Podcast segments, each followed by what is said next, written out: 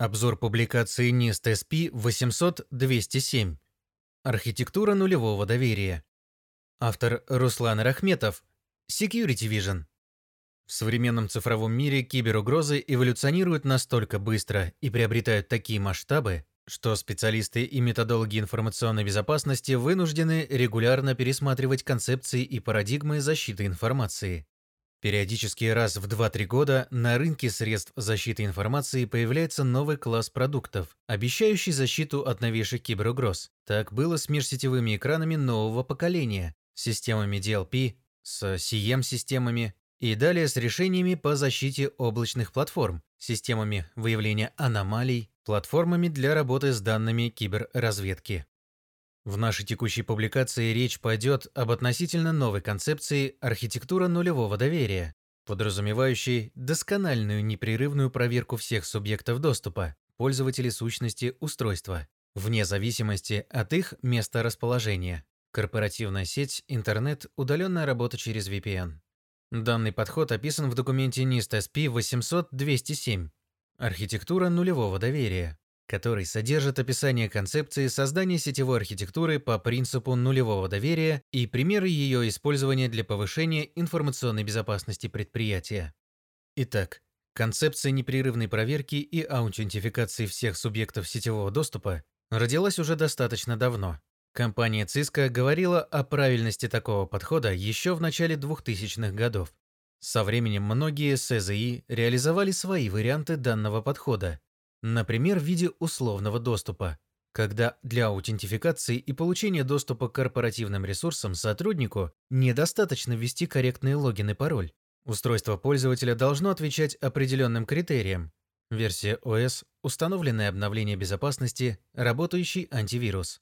Подключаться из определенного географического региона, например, из стран, в которых у компании есть офисы а также не иметь незакрытых инцидентов информационной безопасности на данном устройстве или у данного пользователя.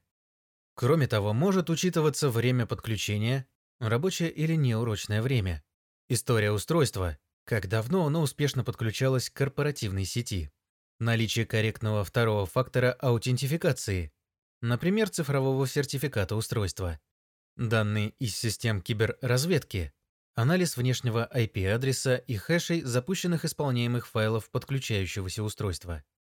В документе NIST SP 800-207 указано, что в архитектуре нулевого доверия, сокращенно ZTA, Zero Trust Architecture, аутентификация и авторизация субъектов доступа выполняется до установления сетевого соединения с корпоративными ресурсами, а применять ZTA можно для эффективного обеспечения кибербезопасности IT-активов данных, сервисов учетных записей, бизнес-процессов, при удаленной работе, использовании BYOD концепции и при работе с облачными платформами. Концепция соответствует трендам современного состояния киберпространства, в котором больше нет сетевых параметров, а пользователи получают доступ к рабочим ресурсам с разных устройств и из разных географических точек. При этом субъектам доступа должны быть предоставлены гранулированные, минимально необходимые права доступа, а вся корпоративная сеть может считаться изначально недоверенной, то есть, вероятно, ранее скомпрометированной. Это допущение помогает выстроить логическую модель угроз в ZTA-концепции. Иначе говоря, для каждого субъекта доступа, пользователей сущности, устройства, непрерывно выполняются проверки их аутентичности и прав доступа. Только после этого устанавливается контролируемое сетевое соединение по определенному порту, протоколу и к определенному IP-адресу назначения внутри корпоративной сети. В соответствии с публикацией NIST SP 800-207, принципы архитектуры нулевого доверия заключаются в следующем. Первое. Все источники данных и вычислительные сервисы считаются IT-ресурсами, объектами доступа, включая личное устройство сотрудников, которые подключаются к корпоративной сети. Второе. Защите подлежат все коммуникации вне зависимости от их сетевого расположения. Нельзя автоматически доверять устройству только потому, что оно находится в пределах корпоративного сетевого периметра. При этом все сетевые взаимодействия должны быть защищены с сохранением конфиденциальности, целостности, аутентичности источника сетевого подключения. Третье. Доступ к определенным корпоративным ресурсам предоставляется только в рамках одной сетевой сессии. Запрашивающее доступ устройство должно быть проверено перед предоставлением доступа, а сам доступ предоставлен с минимально необходимыми для выполнения бизнес-задачи правками. Аутентификация и авторизация на одном ресурсе не должна автоматически давать доступ к другому ресурсу. Четвертое. Доступ к ресурсу контролируется динамической политикой, включающей проверку состояния идентификации клиента, субъекта доступа, состояния приложения или сервиса, состояние запрашиваемого ресурса, а также иные поведенческие атрибуты и метаданные. Данные о состоянии субъекта доступа, устройства, подключающегося к ресурсу, могут включать в себя данные ОПО, сетевое расположение устройства, дата и время запроса на доступ к ресурсу, поведенческие характеристики устройства, учетные данные устройства. Также могут анализироваться данные об отклонении в поведении устройства – от заранее установленного порогового уровня. Пятое. Производится контроль и мониторинг состояния кибербезопасности всех IT-активов. Отсутствует доверие по умолчанию. Шестое.